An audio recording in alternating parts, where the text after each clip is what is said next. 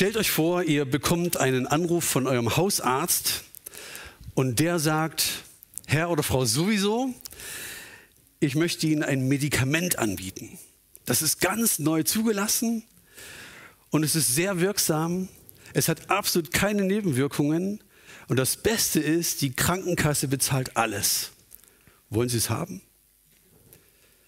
Und du hörst dir das an und denkst, das ist ja schön und gut, aber wofür brauche ich das? Was ist denn mein Problem? Wozu brauche ich dieses Medikament? In der Medizin ist das völlig klar. Zuerst braucht es eine Diagnose und dann folgt die Therapie. Man muss wissen, was das Problem ist. Und genauso beginnt auch das Evangelium von Jesus Christus. Man muss wissen, warum ist das eine gute Nachricht? Ohne Diagnose, ohne zu wissen, was das Problem ist, bräuchten wir gar nicht das Evangelium, bräuchten wir gar nicht Jesus. Ohne Diagnose wüssten wir gar nicht, warum die Rettungsbotschaft von Jesus, warum die Taufe heute so ein besonderes, so eine gute Nachricht ist. In der Taufe, wir sehen gleich ein paar Bilder, ich habe mal ein paar schon eingefügt, in der Taufe von Sahar, von Sina, von Stefan und Kate, die haben ganz öffentlich bekannt, boah, ich glaube an Jesus Christus. Ich brauche ihn. Er ist mein Retter. Sie haben bekannt, dass sie Rettung brauchen. Aber wovon müssen sie denn gerettet werden? Was ist denn das Problem? Warum ist der Glaube an Jesus so wichtig? In Römer 1, Vers 16 steht, das Evangelium hat die Kraft, ist die Kraft Gottes, jeden zu retten, der daran glaubt. Das Evangelium, das haben wir letzten, vor drei Wochen gesehen, das Evangelium von Jesus Christus ist die Kraft Gottes, die jedem der glaubt, Rettung bringt. Ja, aber wofür brauchen wir denn Rettung? Das ist ja die Frage, was ist das Problem? Und genau hier setzt Paulus ab Vers 18 an. Wir sind gerade mitten in einer Predigtreihe über den Römerbrief. Wir werden den Vers für Vers durchgehen und den setze ich heute fort. Und weil es ganz gut zur Taufe passt, dachte ich, dann mache ich das auch heute. Wir machen es wie beim letzten Mal. Ich lese den Text vor ich erkläre ein paar Stellen, versuche das so auf unsere Zeit heute zu übertragen und dann nehmen wir uns wieder zwölf Minuten Zeit, um miteinander in kleinen Sp Gruppen, drei, vier, fünf, maximal sechs Leute, äh, dann über diese Sachen zu sprechen. Ich glaube, das schult uns ganz gut und auch, glaube jeder, der zum ersten Mal hier ist. Wir wollen euch nicht überfordern, aber versucht da einfach mal ein paar Gedanken dann dazu mit zu äußern. Aber es ist ganz freiwillig. In kleinen Gruppen machen wir das dann. Das ist Teil der Predigt. Seid ihr bereit? Okay, dann geht's los. Was ist das Problem? Römer 1, 18, 23. Denn vom Himmel her, sagt Apostel Paulus, wird Gottes Zorn sichtbar. Gottes Zorn wird sichtbar über alle Gottlosigkeit und Ungerechtigkeit der Menschen, die die Wahrheit ablehnen. Dabei wissen sie von Gott. Gott selbst hat ihnen diese Erkenntnis gegeben. Seit Erschaffung der Welt haben die Menschen die Erde und den Himmel und alles gesehen, was Gott erschaffen hat und können daran ihn, den unsichtbaren Gott, erkennen. In seiner ewigen Macht und in seinem göttlichen Wesen können sie ihn klar erkennen. Deshalb haben sie keine Entschuldigung dafür, von Gott nichts gewusst zu haben. Obwohl sie von Gott wussten, wollten sie ihn nicht als Gott verehren und ihm danken. Stattdessen fingen sie an, sich unsinnige Vorstellungen von Gott zu machen und ihr Verstand verfinsterte sich und wurde verwirrt. Sie behaupteten, weise zu sein und wurden dabei zu Narren Statt den herrlichen, ewigen Gott anzubeten, beteten sie Götzenbilder an, die vergängliche Menschen darstellten oder Vögel, Tiere und Schlangen oder andere Kriechtiere. Jetzt liest du so einen Text an so einem Feiertag wie heute und denkst, das ist jetzt überhaupt nicht ermutigend, oder? Total. Aber wenn man das ernst nimmt und sagt, wenn das stimmt, was hier steht, ich muss noch nicht mal jedes Detail verstehen, aber wenn das stimmt, was hier steht, dann haben wir echt ein Problem. Also dann haben wir echt ein Problem. Und das Problem ist, der Mensch steht unter dem Zorn Gottes, so heißt es hier. Gott zeigt vom Himmel her seinen Zorn über alle Ungerechtigkeit.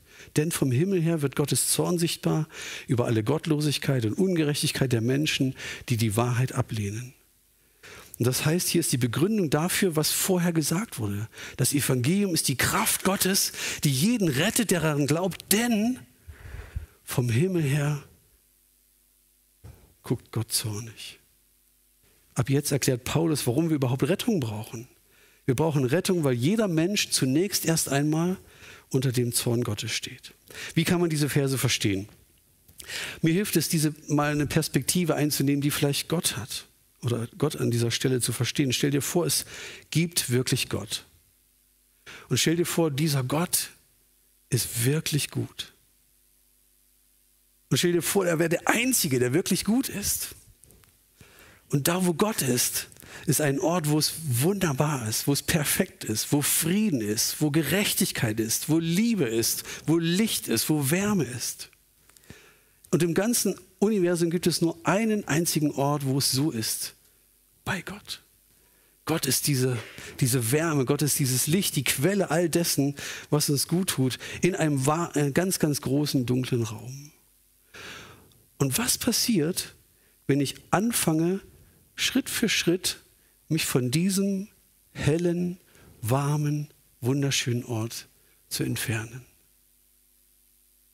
Was passiert da? Ein Ort voller Licht, ich entferne mich davon, einem Ort von Glück, vom Frieden, von Zufriedenheit, von Gerechtigkeit.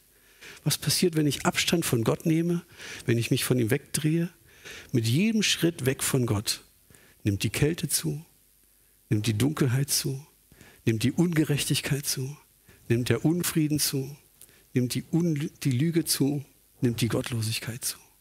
Und das ist das Bild, was Paulus hier meint. Mit jedem Schritt weg von Gott nimmt die Ungerechtigkeit zu. Und dieser Vers beschreibt ganz genau die ursprüngliche Situation von uns Menschen. Wir waren gottlos. Also wir ganz pauschal, die Menschheit erstmal. Ne? Wir waren gottlos. Wir haben Gott, wir, wir haben Gott losgelebt. Wir waren, wir waren los von Gott. Wir haben es ohne Gott versucht. Wir haben uns von ihm weggedreht. Wir haben ihm nicht vertraut. Wir haben ihn bestenfalls den lieben Gott sein lassen. Der liebe Gott und ich, ach, das ist ein tolles Team. Aber wir waren weit von ihm entfernt. Und das läuft parallel zu meiner Ungerechtigkeit. Ich entferne mich von Gott und das ist ungerecht. Und die ganzen Folgen, die dann kommen im Mitmenschlichen und auch gegenüber Gott, da schauen wir nächste Woche noch drauf. Paulus stößt uns hier auf eine Wahrheit, die uns auf den ersten Blick gar nicht schmeckt. Und er sagt, aber deine und meine Situation ist echt eine Katastrophe. Es ist eine Vollkatastrophe, was hier geschieht. Und was Gott nicht tut, wie wir uns gerne hätten. Wir hätten ja gern so einen Gott, dass er mich mal so beiseite nimmt und sagt, ach Andreas, das hast du bestimmt nicht so gemeint. Nehmen wir es mal nicht so genau. Das hast du bestimmt ganz anders gemeint. Ist alles okay. Du wolltest es bestimmt ganz anders. Oder nein, Gott entscheidet sich dazu, meine, mein Leben ernst zu nehmen. Meine Entscheidungen ernst zu nehmen. Er handelt nicht, mich nicht, er behandelt mich nicht wie so ein Kleinkind, wo man sagt, ach, das wusste der nicht besser, hat irgendwie so gemacht. Nein, Gott nimmt mich ernst. Er sagt, wenn du gehen willst, musst du auch die Folgen tragen. Ich respektiere deine Entscheidungen. Und Gott sagt auch, wenn du dich von der Gerechtigkeit abwendest, wendest du dich der Ungerechtigkeit zu. Gott hatte sich das ganz anders vorgestellt. Er hatte sich das ganz anders gewünscht. Und er sagt zu mir, deine Ungerechtigkeit fordert meinen Zorn heraus. Wenn hier etwas von dem Zorn Gottes steht, dann dürfen wir nicht den Fehler machen, ihn mit menschlichem Zorn so zu vergleichen oder zu, zu, zu gleichzusetzen. Wenn ich zornig werde, was ist das schon mal vorgekommen? Vielleicht mal hier oder da. Wenn ich zornig werden würde, ähm, dann gehen mir die Nerven durch und ich hau irgendwas raus, was mir hinterher leid tut. Aber so ist Gottes Zorn nicht. Der Zorn Gottes ist eine legitime, berechtigte und eine angemessene Reaktion auf Ungerechtigkeit. Wir können das ja nachvollziehen. Wenn etwas Ungerechtes in dieser Welt geschieht, da brausen wir auch auf und sagen, wenn ein Kind missbraucht wird, dann sagen wir, das kann doch nicht wahr sein. Und das denken wir, das ist ja ein gerecht, berechtigter Zorn. Und so ist Gott. Und in aller Reinheit und aller Klarheit und aller Heiligkeit. Er sagt eben nicht, ja, Lügen ist eigentlich falsch, aber eigentlich ist es auch egal. Lass uns mal fünf gerade sein. Gott sagt nicht, jemanden das Leben zur Hölle machen, ist, geht überhaupt nicht. Aber wir nehmen es mal nicht so ernst, kann jedem mal passieren. Den Schwächeren ausnutzen geht absolut nicht. Aber wir müssen es nicht ganz so ernst nehmen. So macht es Gott nicht. Seine einzige angemessene Reaktion, so sagt Paulus, ist sein gerechter Zorn. Wenn Gott ein Gott der Liebe ist, wenn Gott ein Gott der Barmherzigkeit ist, wenn Gott ein Gott der Gerechtigkeit ist, dann muss Gott auf alles so reagieren, was eben nicht lieb und was nicht gerecht ist und was nicht barmherzig ist. Kann man das nachvollziehen? Aber was macht das mit euch, wenn man hört, ja, Gott ist zornig? Man kann ja ganz unterschiedlich darauf reagieren, auch auf diese Predigt. Ich kann das ignorieren. Ich stelle auf durch, Durchzug und sage hier rein oder raus. Oder wenn ich wieder draußen bin, dann hat sich das alles erübrigt und ich mache wieder mein Ding.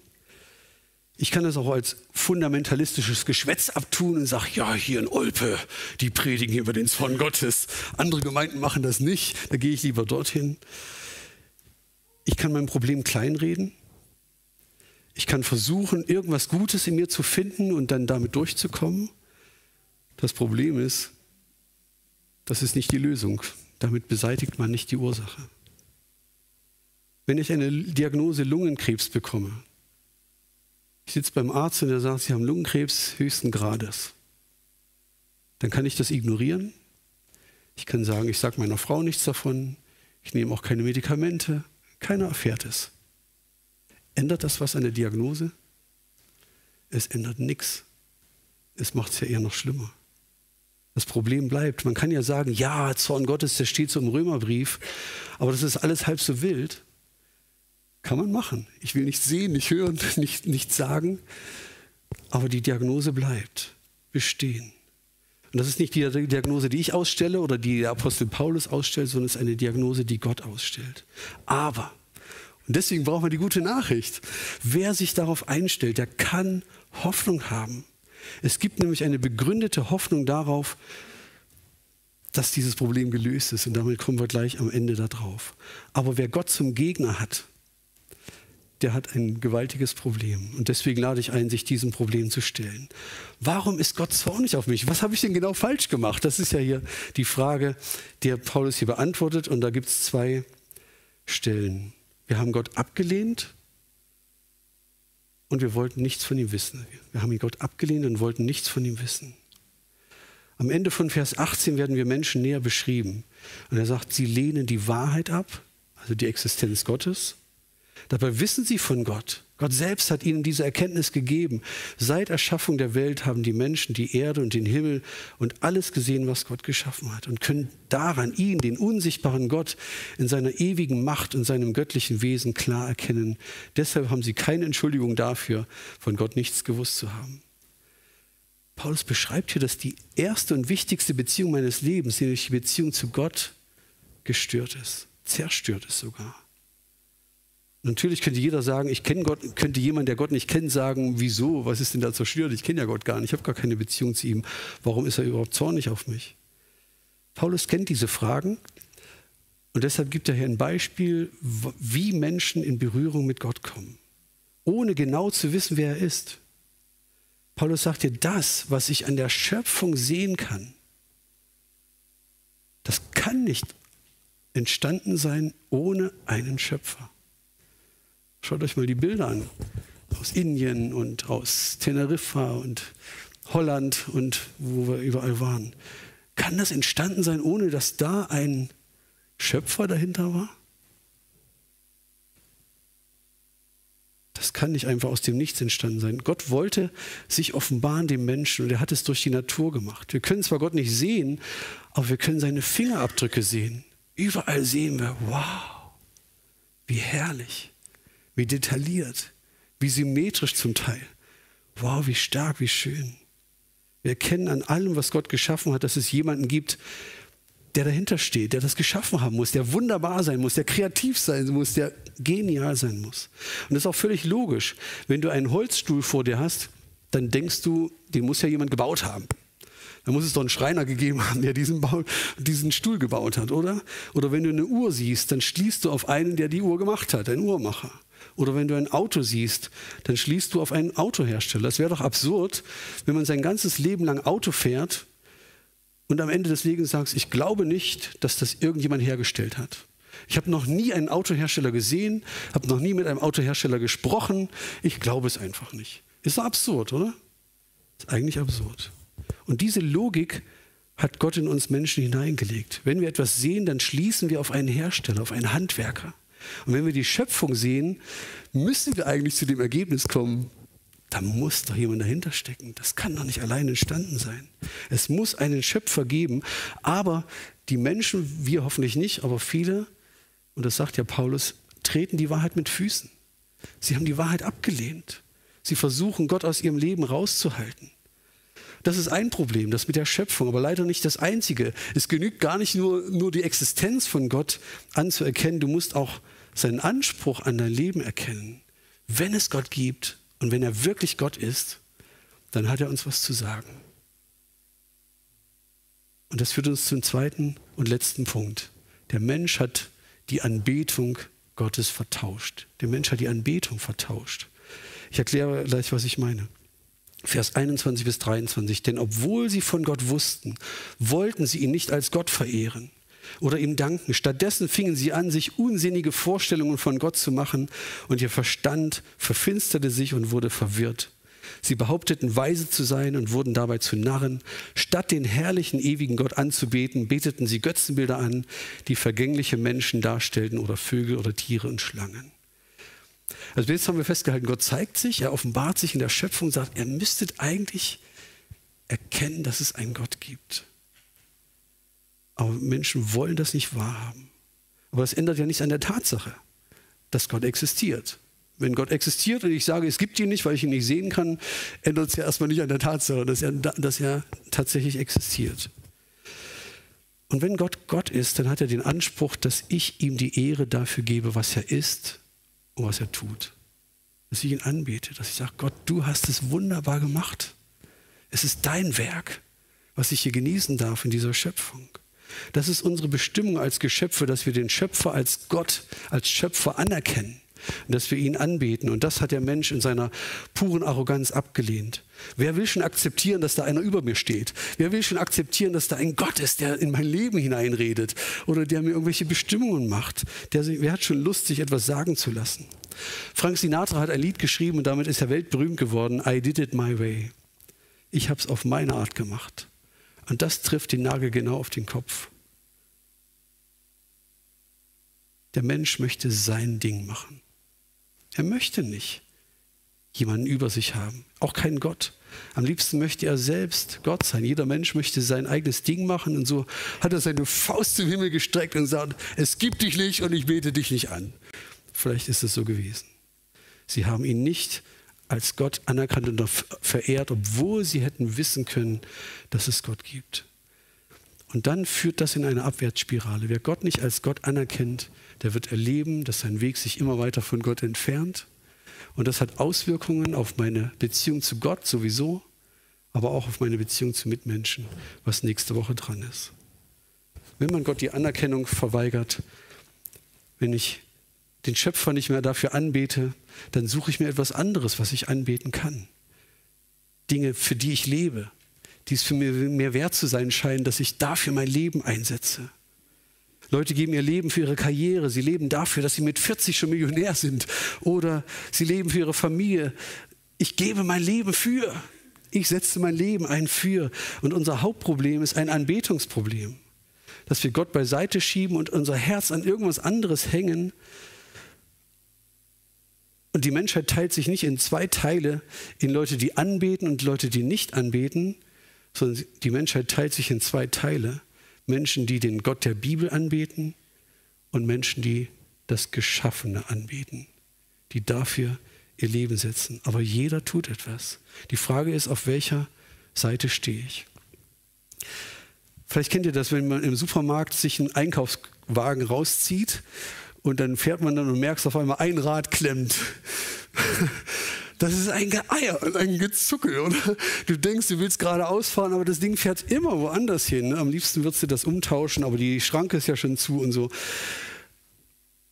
Egal was ich tue, es geht irgendwie schief. Und das sagt Paulus, wenn du ohne Gott unterwegs bist, dann seid ihr wie Leute, die unterwegs mit so einem kaputten Wagen sind. Ohne Gott läuft das nicht rund. Und ich bin Paulus total dankbar für diese schonungslose Beschreibung unseres Problems dass ich, er mich in Erinnerung ruft, wovon brauchst du Rettung? Was ist das Problem, damit du die Rettung erkennen kannst? Der Zorn Gottes ist kein Gespinne, sondern der Zorn Gottes ist Realität. Und es ist niemand anders für mein Leben verantwortlich, auch für das, was unter dem Zorn Gottes stehen würde, wenn ich Jesus nicht anerkenne, als ich selber. Und wem das bewusst geworden ist, der bekommt hier die gute Nachricht. Es gibt eine Lösung für dieses Problem. Gott wusste, dass wir unser Problem nicht selber lösen können. Wir können es nicht. Und genau deshalb hat er seinen Sohn Jesus auf diese Erde geschickt. Jesus ist gekommen, um uns zu retten, um für unsere Sünde zu bezahlen. Das, was wir in der Taufe vorhin bezeugt haben, das ist das Rettungsangebot von Jesus. Er hat den vollen Zorn Gottes auf sich genommen. Normalerweise hätte ich die Strafe für meine Schuld verdient. Normalerweise würde ich unter diesem Zorn Gottes stellen. Aber Jesus, wenn ich an Jesus glaube, stellt sich Jesus vor mich und er trägt diesen Zorn. Ist es nicht verrückt? Es ist Wahnsinn. Und ich darf geschützt sein. Ich darf wieder mit dem Gott im Himmel, dem Vater, der mich ruft, in Verbindung sein. Und das ist die Frage, möchte ich das? Möchte ich das? Ich lade jeden ein, der sagt, wow, ein bisschen habe ich verstanden, dass da vielleicht doch ein Problem in meinem Leben ist, sein Vertrauen auf Jesus Christus zu setzen. Ich möchte mit einem Jesus-Zitat schließen. Manchmal sagen ja Leute, diese Texte, das hat Paulus sich wahrscheinlich irgendwie aus den Fingern gesaugt oder Jesus war viel, viel netter, Jesus war viel, viel freundlicher. Der sagt sowas nicht. In Johannes 3, Vers 36 sagt Jesus, alle, die an den Sohn Gottes glauben, haben das ewige Leben, also sind gerettet. Doch die, die dem Sohn Gottes nicht gehorchen, werden das ewige Leben nie sehen, sondern der Zorn Gottes bleibt auf ihnen. Das heißt, es ist eine Glaubensentscheidung. Möchte ich an diesen Jesus Christus glauben oder willst du dich lieber dem Zorn Gottes weiterhin aussetzen? Oder möchtest du das Rettungsangebot Gottes in Anspruch nehmen? Stefan, Sahar, Kate und Sina haben das heute bezeugt. Und das ist, freut mich total, dass wir da mal so unterwegs sind. Das kann man mit der Taufe ausdrücken, man muss es nicht. Man kann auch einfach zu Gott beten, Jesus, wenn es dich wirklich gibt, dann möchte ich dich erkennen. Vater, wenn es dich gibt, ich will Jesus mein Leben anvertrauen. Ich habe erkannt, was mein Problem ist und ich möchte dich bitten, mir zu helfen.